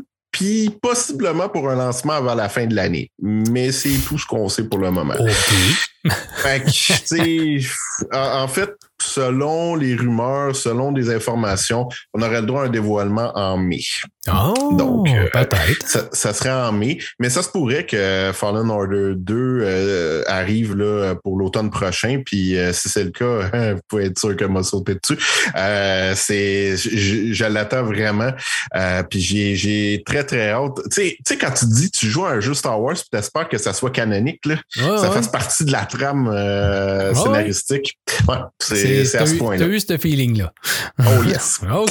Sinon, euh, un- ben, une autre, on va dire triste nouvelle, quoi qu'on s'en doutait, là, parce que là, euh, même depuis quelques années, c'est difficile d'avoir des événements avec du public et tout, et tout, et tout. Mais le Ouais. 3 va revenir encore une fois cet été en édition numérique, mes amis. Eh oui, à cause de quoi? À cause de quoi, man? Ah, à cause de, de, de Omni, O- Omni, c'est comment il s'appelle? Optimus Prime? Non, Ah, comment? attends, attends. Attends, je vais fouiller dans mon répertoire de Transformers. Gros nez con? Oh non, t'es trop con? T'es trop con? eh non, ça. Ben, attention, là, on dit c'est à cause d'Omicron. Ouais. OK? Bon. C'est, ça, c'est, le, ça, c'est le, le- le phénomène du. euh, on va prendre ça comme. Tu sais, c'est facile. on met tout sur le dos de ça. Ben, c'est ça. C'est que là, vous allez me dire, ouais, mais Dan, on est en janvier, puis le 3, c'est genre en juin ou même juillet. Pourquoi il annonce ça? P- Pourquoi il dit c'est à cause d'Omicron? Tu sais, dans six mois, on ne sait pas où on va être. Là. Euh, tu sais, la Terre n'existera peut-être même pas dans six mois. On le sait-tu? Peut-être même bref. le, le suivant qui va être Necronomicon. Ça a l'air que le prochain, c'est Sigma. Oh my God. Eh, lui, il va être sanglant. Là, je fais référence à Ninja, Ninja Gaiden. Gaiden. Sigma. Euh, mais, mais euh, tu sais, euh, pourquoi on annonce ça déjà Omicron quand on est au mois de janvier? Ben là, c'est ça. C'est que ça, là, euh, il y en a qui ont sorti l'info à savoir que l'Entertainment Software Association, qui est l'organisation derrière le 3, aurait lancé la serviette sur l'édition 2022 il y a déjà plusieurs mois de ça. OK. Donc, l'histoire de Micron, là, ça serait juste une occasion parfaite de. En fait, c'est comme de trouver un bouc émissaire, si on veut. Mhm. Ouais. Donc, de dire, ah oui, c'est à cause de Micron qu'on annule l'événement et tout, mais ça a l'air que c'était déjà planifié, qu'on avait déjà lancé la serviette. Euh, puis, en fait, ça, ça fait suite euh, au fait que, ben, il y a beaucoup de compagnies qui vont pas au E3, qui, veut- qui Dont vont plus parce Sony. qu'ils. Ben, Microsoft, euh, Electronic Arts, Mm. Rockstar est jamais allé là. Euh, tu sais, c'est- des gros joueurs qui vont pas là, qui trouvent que ça vaut plus la peine. Ben d'ailleurs, c'est pour ça que Sony y va plus. C'est exactement ce qu'il avait dit. Parce que si on se rappelle bien, puis on en a parlé sur no- notre page Facebook en échangeant avec euh, de nos fans, euh, tu sais, l'ESA, le problème, c'est qu'ils ont, ils ont essayé de changer beaucoup de choses. Ils ont, ils ont fait de quoi? Ils sont revenus sur leur décision. Ils ont changé d'idée. Ils ont encore changé. On accepte-tu le public? On n'accepte-tu pas le public? Ouais. On accepte juste une partie du public? Pas ceux-là. Pas... Là, ça a créé des frustrations chez les gamers, chez euh, les exposants, chez beaucoup de gens.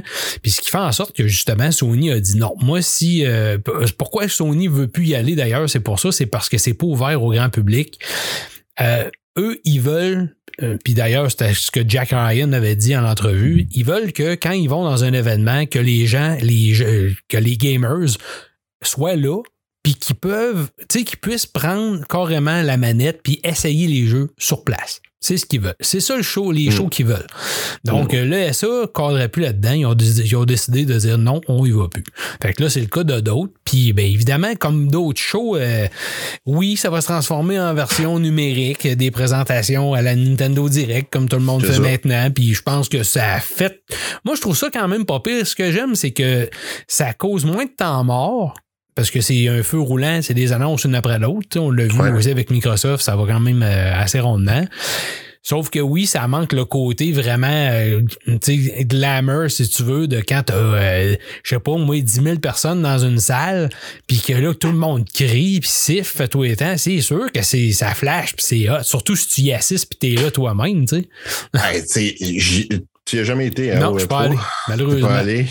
Moi, j'ai eu la chance d'y aller une fois. Mhm. C'est vrai que tu te fais embarquer par l'effet de foule. Ben, Ça, c'est euh, sûr. ça, c'est clair.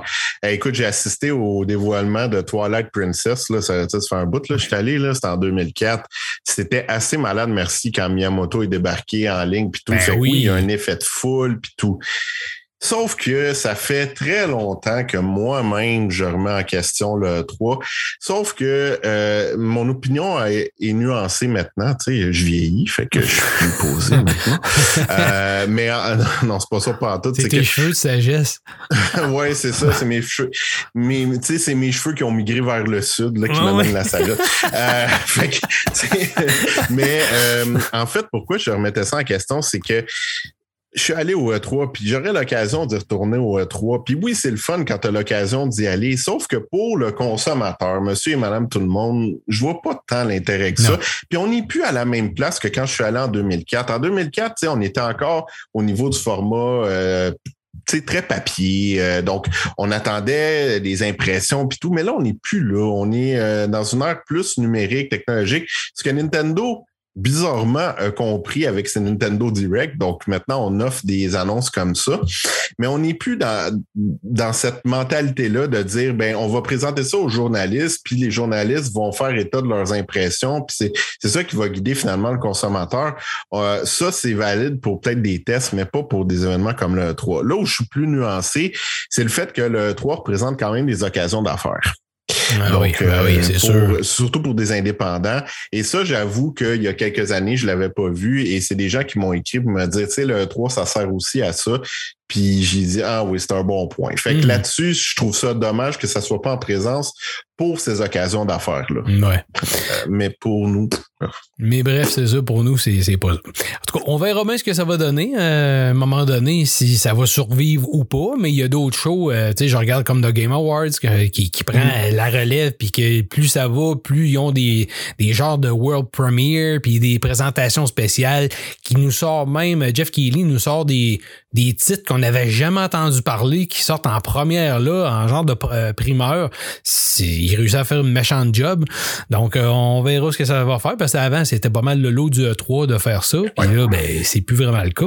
En tout cas, merci Dan pour euh, tout ça. Puis on va revenir dans deux secondes avec, là, qu'est-ce qui s'en vient dans 2000, à deux- dans l'année 2022, il va sûrement avoir des gros canons. Là. Il y en a beaucoup qui s'en viennent. Puis là, on va avoir mal à nos portefeuilles. What's next? As-tu vu ça? J'ai même réutilisé un thème parce que je n'avais pas préparé un. écoute, j'ai un élan nostalgique. Elle est nostalgique, hein, mais ça reste dans le What's Next pareil. Qu'est-ce qui, Ouais. qu'est-ce qui s'en vient de ton côté? C'est quoi tes attentes pour 2022 en termes de jeux surtout? Euh, eh bien, on a des, des attentes communes oui, euh, quand même. ben oui. dont mon premier, qui est une attente commune, qui est évidemment God of War. Ouais, là, ça va être. euh, tu sais, 2018 se répète, je pense. Ah, euh, oui, oui, mais euh, pour vrai, c'est parce que God of War, dès que je l'ai fini, j'attendais la suite. Ouais, ben, exact. C'est c'est tellement c'est tellement un jeu qui m'a marqué. J'ai tellement tripé. Puis j'ai une c'est ça que je disais sur les ondes de choix, j'ai une théorie au niveau du lien entre Atreus et Kratos. Ouais. Là, je veux pas dire parce que Non, ça se non, peut non. que vous y ayez pas joué, puis je veux pas dévoiler rien là, euh, parce que c'est vraiment lié à la toute fin du jeu. Mais j'ai une théorie, puis j'ai bien hâte de voir si c'est c'est ce que je pense. Ce qui m'étonne un petit peu au niveau de God of War, par contre, c'est que ça va vraiment conclure euh, l'aventure de Kratos dans euh, la mythologie scandinave. Moi, je pensais que ça allait être une nouvelle trilogie, mais non. Euh, fait que, mais j'ai hâte de voir. On le sait. T'as-tu vu le design de Thor? Eh ben oui, ben ça, tout le monde en a parlé, c'est sûr. ben regarde, c'était pas mal euh, le Thor qu'on a vu dans Endgame, euh, d'ailleurs, Oui. hein, Bedonnant et compagnie.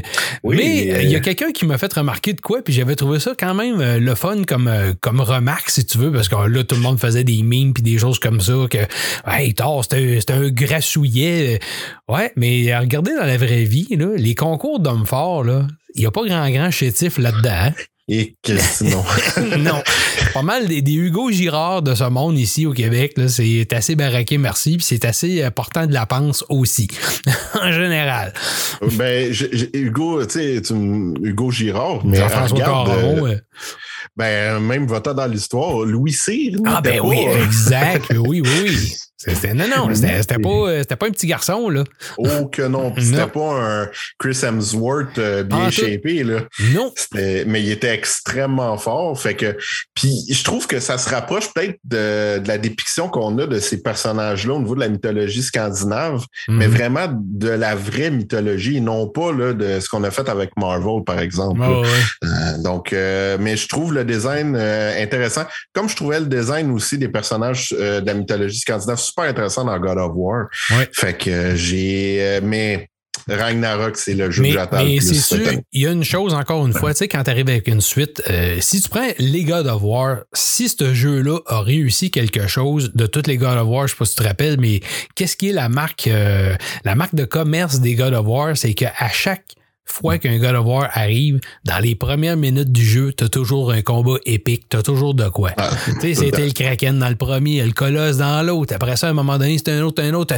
Puis, tu sais, dans le troisième, je m'excuse, mais le combat euh, contre, euh, euh, tabarnak, Poséidon, Poséidon. ça, ça a juste pas de bon sens. Là. Je veux dire, comment tu peux relever ça par la suite? Tu dis, comment ils vont relever ça? Tu sais, comment ils vont surpasser ça? Puis là, dans God of War, quand, quand on arrivait dans God of War de 2018, euh, qui était contre, euh, ben, euh, L'étranger. L'étranger, exact. Il s'appelle l'étranger. Il s'appelle au l'étranger, ben c'est ça. Mais tu dis pourtant, il a l'air un peu chétif, hein, mais ça donne lieu à un superbe de combat assez épouvantable. Là, Là, ça va être de voir euh, comment on va relever ça, justement, surpasser ça dans le nouveau. Ben moi j'ai hâte de voir parce que euh, tu sais il faut se rappeler que euh, là Kratos va être euh, poursuivi par deux divinités Ma frère. euh, qui oui et, et Thor Ah oui. donc p- puis c'est là je sais pas si Odin probablement qui va apparaître là mais ouais, peut-être. Peut-être, mais tu sais, euh, c'est, c'est pas des petits personnages, là. Fait que ça pourrait encore donner le droit à des combats euh, épiques. C'est sûr que les attentes sont super élevées. Euh, mais moi, j'ai confiance euh, dans le studio de Santa Monica. Donc, euh, je, mais j'ai bien, bien, bien hâte parce que même si on, on nous offre encore ce que God of War nous avait offert, moi, je vais être quand même comblé. Je, je te dis. La, la question, la question qui va résider là-dedans, la question qui va tuer, ça va être à la fin. Euh, si c'est vraiment le dernier God of War qui se passe dans la mythologie nordique, puis que, par exemple, je sais pas si Odin, euh, excusez ma, ma culture, là, je suis pas le, le gars qui connaît toutes les cultures des mythologies différentes, mais est-ce que Odin est un peu le penchant, si tu veux, de Zeus, de Zeus? C'est, c'est, c'est- Oui, c'est un- c'est le, le, le oui, genre de le master, là, bon, là, c'est Ouais. ça, le, le- bon, le suprême de tous les yeux. Ouais. Euh, si euh, on s'en va du côté d'Odin, j'espère qu'il c'est quoi, il va passer Odin, il va dire, il va y sacrer une volée à lui aussi. Parce que là, après ça, tu dis, OK, c'est quoi, on s'en va du côté de la mythologie euh, égyptienne, on s'en va avec, euh, bon, euh, Icarus et compagnie. Asiatique. Euh, je ne sais pas, mais ça va être assez spécial. En tout cas, on verra Ouais. bien. J'ai Ton prochain? Euh, ben, je suis un grand fan, ben oui, de Harry Potter. Donc, Ah, euh, ben oui, euh, comme Br- Brandon euh, Ah, oui. avec Rich. On est des fans de Harry Potter, donc c'est sûr que j'attends Hogwarts Legacy, euh, qui est un jeu, bon, monde ouvert. euh, ça serait le jeu, tu sais. Il y en a eu des jeux sur Harry Potter, là, mais là, ça serait le jeu qu'on attendrait, qui et prendrait place longtemps avant les événements de Harry Potter, même de. Fantastic Beasts. Mhm. Euh, puis euh, la seule affaire avec Hogwarts Legacy, c'est que, tu sais, J.K. Rowling récemment, ben récemment, en tout cas, disons dans les derniers mois, a fait des déclarations un petit peu euh, qui ont porté à scandale. Et disons, ça a fait malheureusement, puis je dis vraiment malheureusement, ombrage au jeu. Parce que, bon, il y en a qui ont dit, pas question que moi j'encourage quoi que ce soit relié à Harry Potter parce qu'à cause de J.K. Rowling. J'espère qu'on pénalisera pas le jeu parce que les créateurs de Hogwarts Legacy ont rien à voir avec ça. Non, c'est sûr. Puis c'est un jeu qui, qui a l'air très prometteur. On n'en a pas vu tant que ça, honnêtement, sur Hogwarts mhm. Legacy. Ce qui me fait penser, est-ce qu'on va vraiment y avoir droit en 2022? Je le sais J'espère. Mais hmm. à date, euh, tu sais, même au Game Awards, on n'a rien vu. Non. fait que, euh, mais je, le souhaite. Mais en tout cas, c'est un des jeux que j'attends. Et sinon, euh, le, troisième que j'attends aussi beaucoup, et est-ce que Bianca aussi attend? Ça, c'est sûr et certain que je ne touche pas à la Switch du temps que le jeu entre ici. et là, vous vous demandez peut-être c'est quoi, mon Dieu, c'est-tu Advance War? Non, non, pas non, non. Kirby and the Forgotten Land. Ouais, ouais, ouais. J'ai bien hâte euh, de voir ça. Autant je pensais que ça allait être un monde ouvert. Euh, Kirby meets The Last of Us. ouais, au début, oui, hein, parce que c'était comme dans des. Les environnements dans les buildings, là, comme ça, avec la nature qui a pris le dessus. On dirait, ouais, c'est ça. On dirait vraiment que c'est. On dirait que c'était Last of Us, là, The Last of Us. Ou The Walking Dead. Là, The Walking Dead, oui, exactement. Mais euh, finalement, en fait, ça sera pas tant un monde ouvert. Euh, ça va plus. Non, ça a l'air que ça va être Kirby rencontre un petit peu Mario, tu sais. Ah, Donc, des mondes dans mhm. lesquels tu vas aller devoir récupérer certaines affaires, un peu comme les étoiles ou les lunes de, euh, des différents Mario. Euh, mais ceci étant dit, ça s'annonce comme la plus grosse aventure de Kirby, puis j'ai bien, bien hâte de voir parce que des mondes semi-ouverts comme ça, où il y aurait plein de casse-têtes avec les habiletés de Kirby, ça s'annonce pas mal intéressant. au mois de février, il y a un mhm. certain Elden Ring qui ben, oui. Et vu que je suis mazo. Oui, euh, oui, oui. C'est ça. Euh, je, vais m'arrêter là. Est-ce que tu vas chercher ton kit BDSM?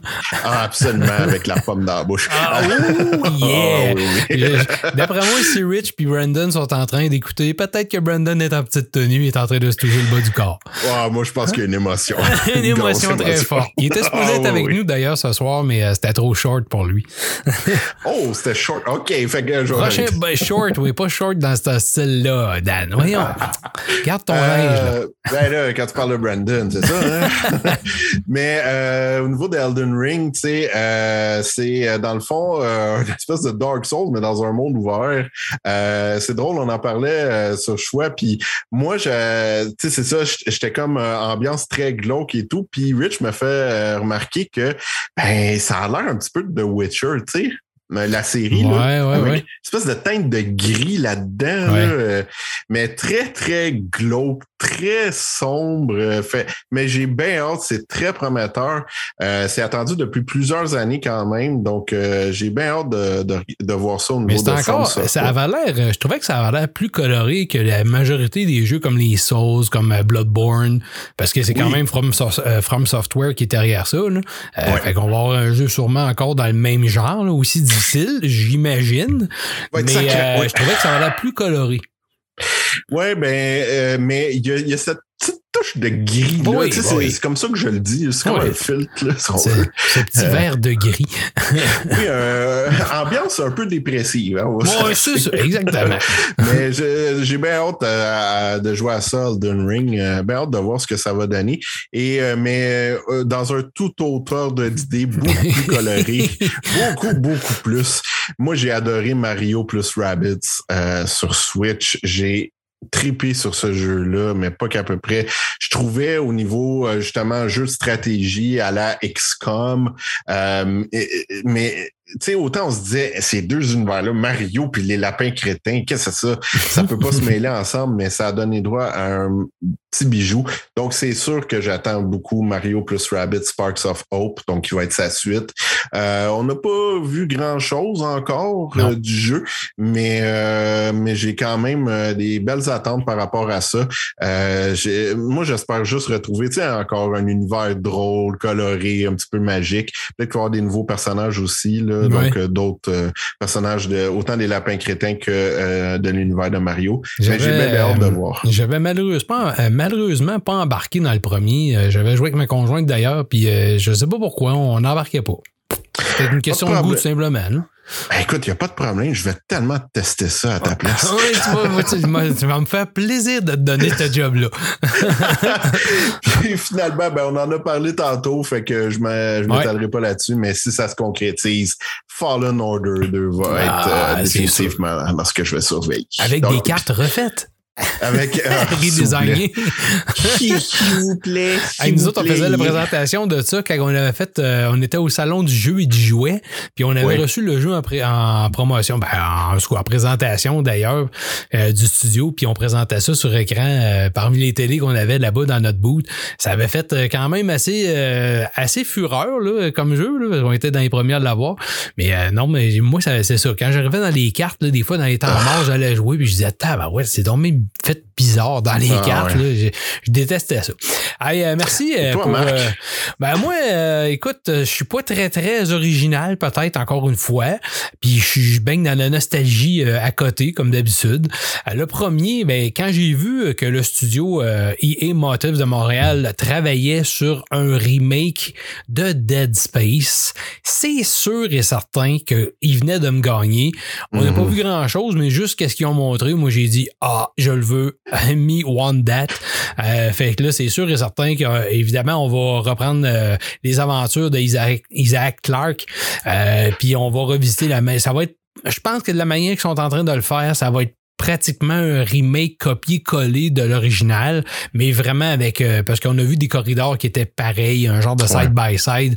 Euh, je sais pas si c'était juste pour présenter juste euh, l'engin graphique puis qu'est-ce que ça a l'air, mais ça a l'air vraiment, vraiment, vraiment débile. Puis dans un jeu glauque dégueulasse comme ça, où c'est gore, où il faut démembrer les créatures, Dans une technologie comme aujourd'hui, j'imagine que ça va être sanglant avec un beau gros logo M devant la boîte. Oh, c'est sûr. et certain.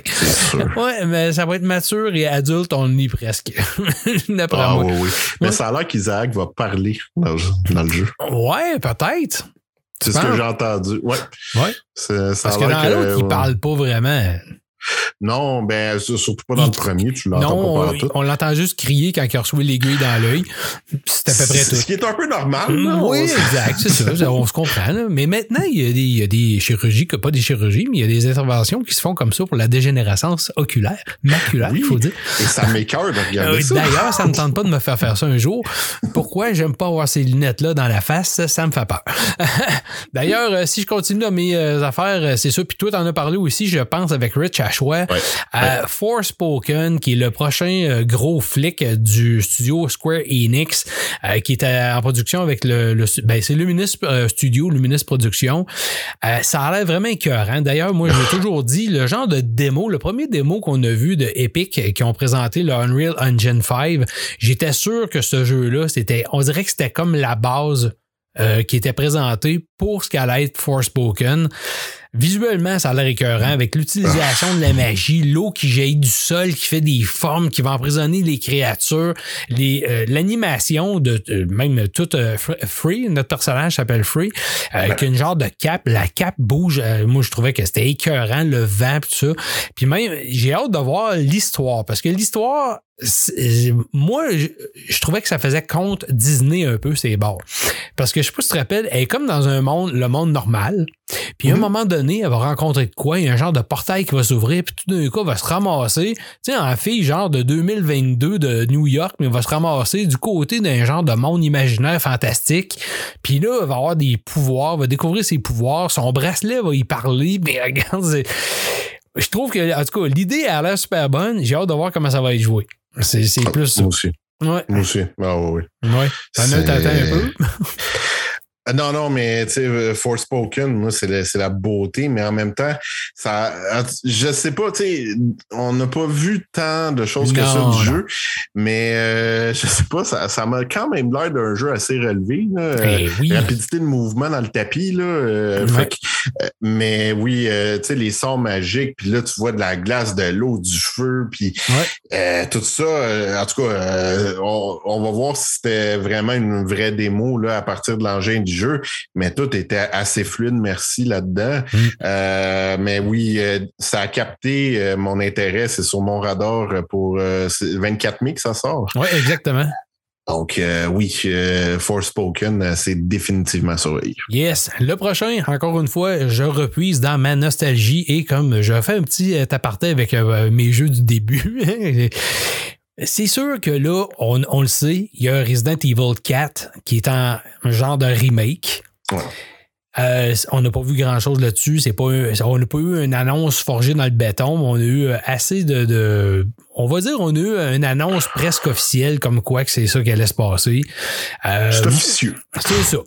Euh, moi, c'est sûr et certain que si on fait un Resident Evil 4, comme on a fait avec le, le remake du Resident Evil 2, c'est sûr que c'est un winner. Je me tire là-dessus. Prenez mon argent, prenez ma maison, prenez tout. Je, je, je sais tout ce que je veux. Ben, peut-être pas maison parce que jeux. corps.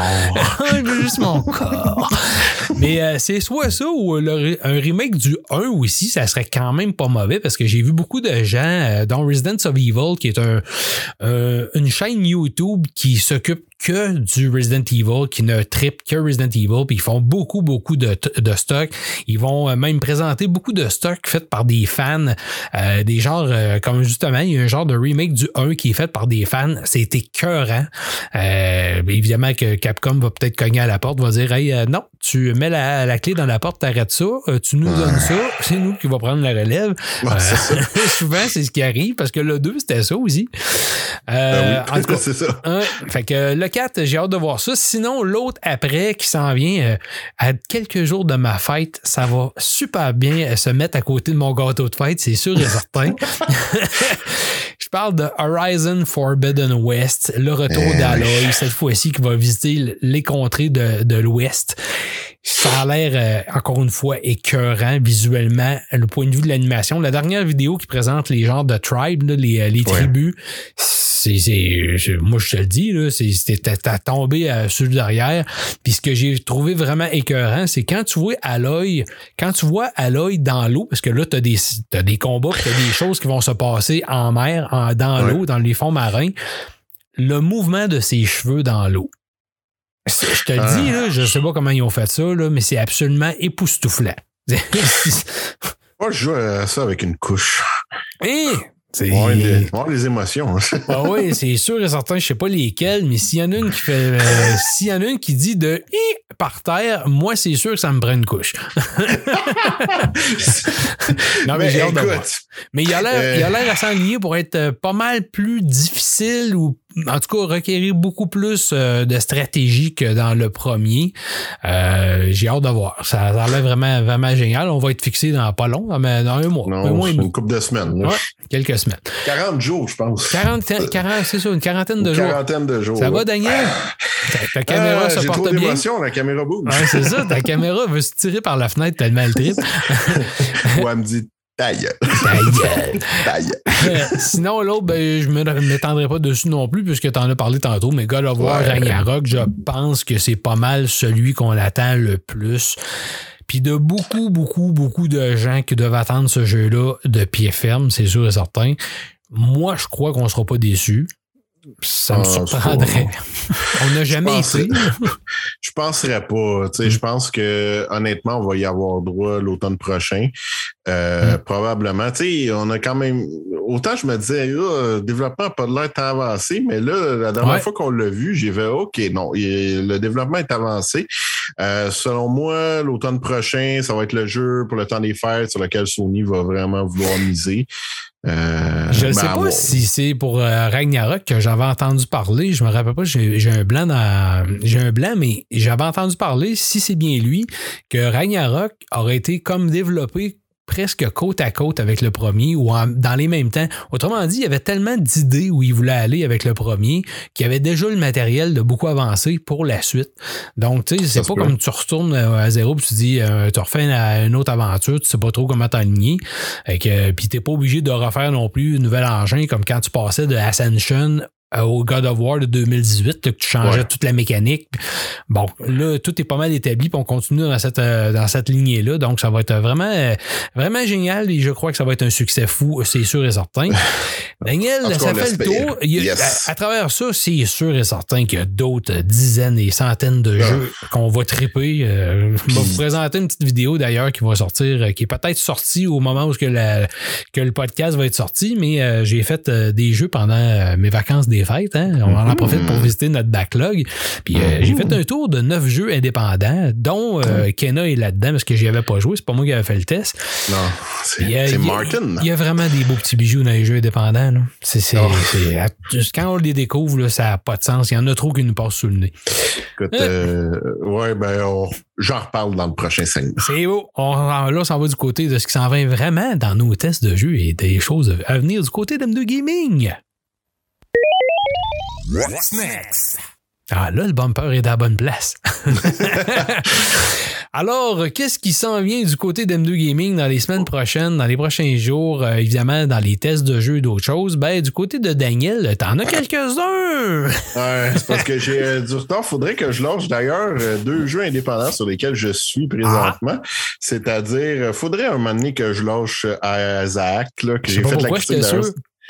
Ah, maudit jeu. Même tantôt, j'y jouais encore, puis je disais à ma blonde, je vais-tu finir par le lâcher, ce maudit jeu-là? Elle est plus capable de me voir jouer à ça. là. Ben écoute, euh, note, euh, combien t'avais fait d'heures sur le premier déjà? Euh, à peu près 500. OK. Ça nous donne une idée que t'as pas fini de jouer au deuxième. Non, ben en fait, c'est- l'extension, mais j'ai tout reparti de zéro. Fait Oh. que, euh, fait que bref, non, j'ai pas fini, mais l'autre que je suis en train aussi de faire, que j'ai re, re, re, redécouvert, c'est Hollow Knight. Ah ben oui, euh, lui ici, il y a quelque ben- chose qui s'en vient.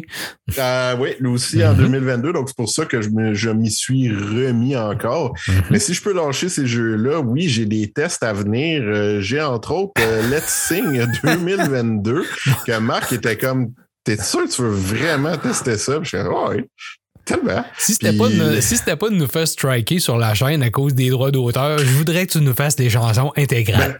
Pour vrai, si c'était pas de ça, ça serait avec grand plaisir. Ah, damn. D'ailleurs, juste pour vous dire, il y a la chanson d'Aladin là-dedans, A Whole Hein? New World. Non, sérieux? Je vais acheter Oui, le il y, jeu. a, il y a la chanson d'Aladin et j'ai les notes de Jasmine mieux que celles d'Aladin. Ah oui? Ah ouais. C'était cœur. D'accord. Fait que, écoute, on a passé des soirées, moi et ma blonde, la critique est enregistrée, euh, donc elle s'en vient très, très prochainement. Euh, on a eu plus de plaisir qu'on pensait. Ça demeure un jeu de karaoké, évidemment, mais euh, Oh bref, j'ai, on, on a eu quand même pas mal de fun. Sinon, j'ai le jeu Collapsed Mhm. euh, qui s'en vient, qu'on a reçu, euh, qui est un roguelite qui malheureusement fait.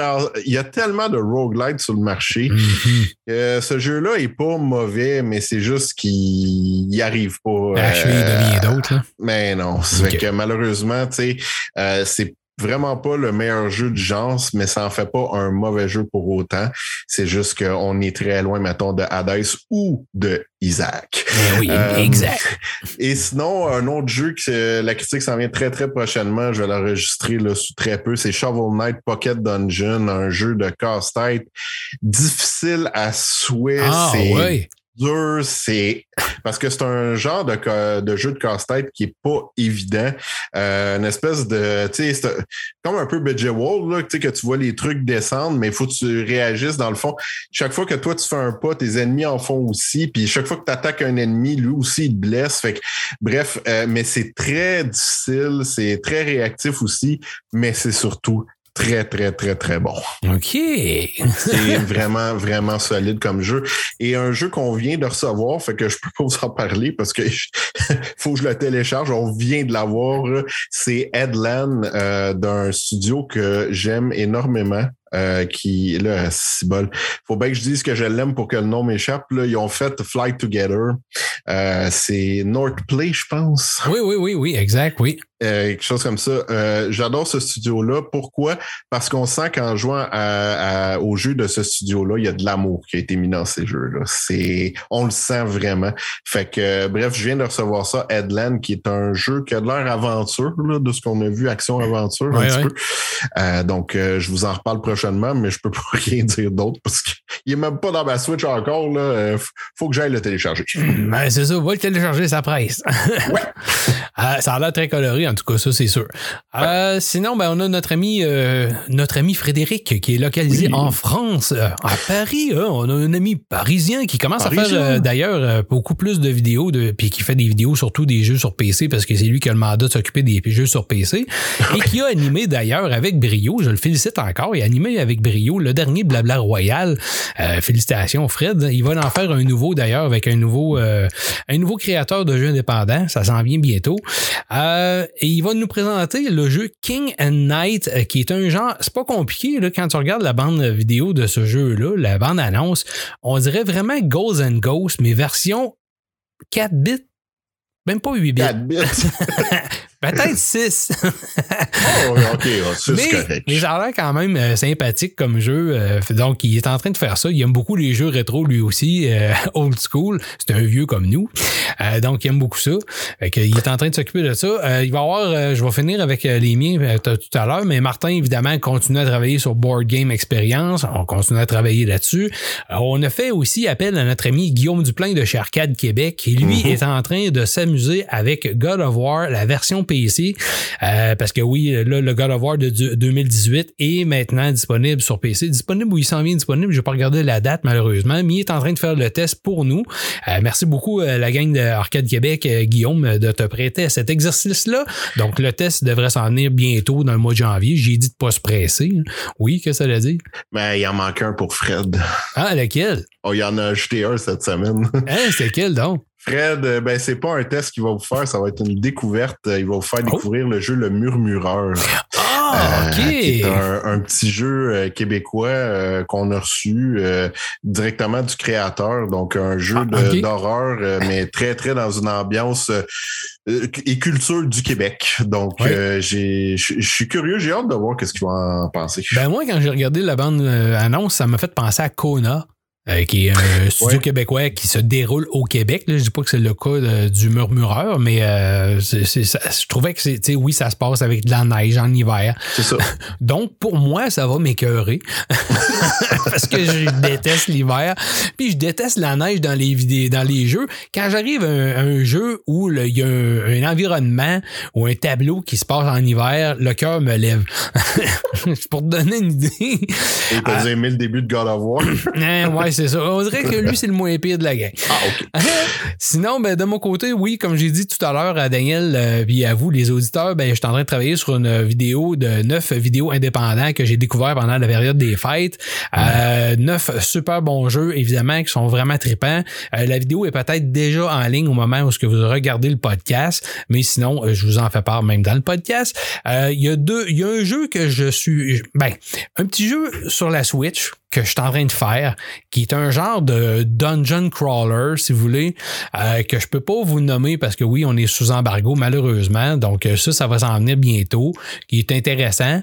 Et puis évidemment, Daniel, sais-tu ce que j'ai fait? J'ai enfin enregistré le test du micro torch de roquette. Je pense que mes oreilles vont saigner. Oui, oui, sûrement, oui. Ce micro-là, hein, ce, ce micro-là qui est ici, là, pour ceux qui veulent le voir, là, euh, il n'est pas branché, mais c'est un micro qui est quand même euh, très intéressant. Euh, pour ceux qui regardent la version vidéo sur YouTube, ben, vous le voyez. C'est un micro super intéressant, super abordable. Vous allez voir, la critique va sortir dans les prochains jours. Il reste juste à faire le montage final, mais finalement, tout va être en place. Donc, ça s'en vient officiellement. Parce que si vous regardez bien derrière moi, hey, c'est dur de même. Hein? Il y a un autre micro, là. Vous avez Ah, le il y en a Rocket un, là. Puis là, il y en a un autre là, qui Ah, s'appelle le Bumblebee 2. Euh, qui, ça va être un autre que euh, les gens de. euh, qui- les gens de. Ben, ça, c'est Neat qui fait celui-là, qui m'a envoyé ça. Mais au-dessus de, de Neat, c'est tout chapeauté par Turtle Beach. Donc, euh, Mhm. le Rocket, c'est. la gang de Rocket, c'est chapeauté par Turtle Beach aussi et Neat également. Alors. Ben, Tu as assez de micro? Ben là, euh, m'en est pas pire. Mais là, je suis encore en train d'utiliser mon AT 2020 que j'adore. Ça va super bien. fait que je vous parle de ça bientôt, les amis. Merci encore une fois. Comme d'habitude, si vous voulez suivre nos aventures, hein, le podcast sur la chaîne YouTube M2 Gaming Canada, évidemment, trompez-vous pas. Vous pouvez aussi nous suivre sur toutes les stations de balado diffusion, euh, balado Québec, euh, RZO Web, euh, Spotify, euh, bon, toute la gang, on est là partout. Et évidemment, on est dans la section des podcasts sur le site de Choix Radio X. Euh, vous, vous allez sur le site de section des podcasts, on est là. Donc, vous allez pouvoir nous suivre là aussi. Évidemment, ben, Daniel et moi, ben, on est dans des shows justement à Choix. Moi, je suis dans Marceau le soir et Daniel est dans le Spacecast avec l'ami euh, Rich, GF, Yes. Blais et l'ami Brandon habituellement. Moi, j'étais avec euh, évidemment Yannick Marceau. Euh, sinon, ben, ça fait pas mal le tour euh, de où ce que vous pouvez nous voir. On a notre Twitter, notre euh, Facebook, évidemment, c'est les façons de nous rejoindre ou nous parler et d'échanger avec nous le plus rapidement. Fait que ça fait le tour, les amis. Merci encore une fois d'avoir été là et on va se dire à la prochaine pour un autre podcast qui va venir, en tout cas, dans deux semaines, on l'espère. Puis peut-être avec, puis peut-être avec Brandon cette fois-là. Hein? Ah, On on se laisse- dit- on- ça, on l'espère. Ouais, ouais, hein? On se dit à la All right. prochaine. Salut, gang. Bye.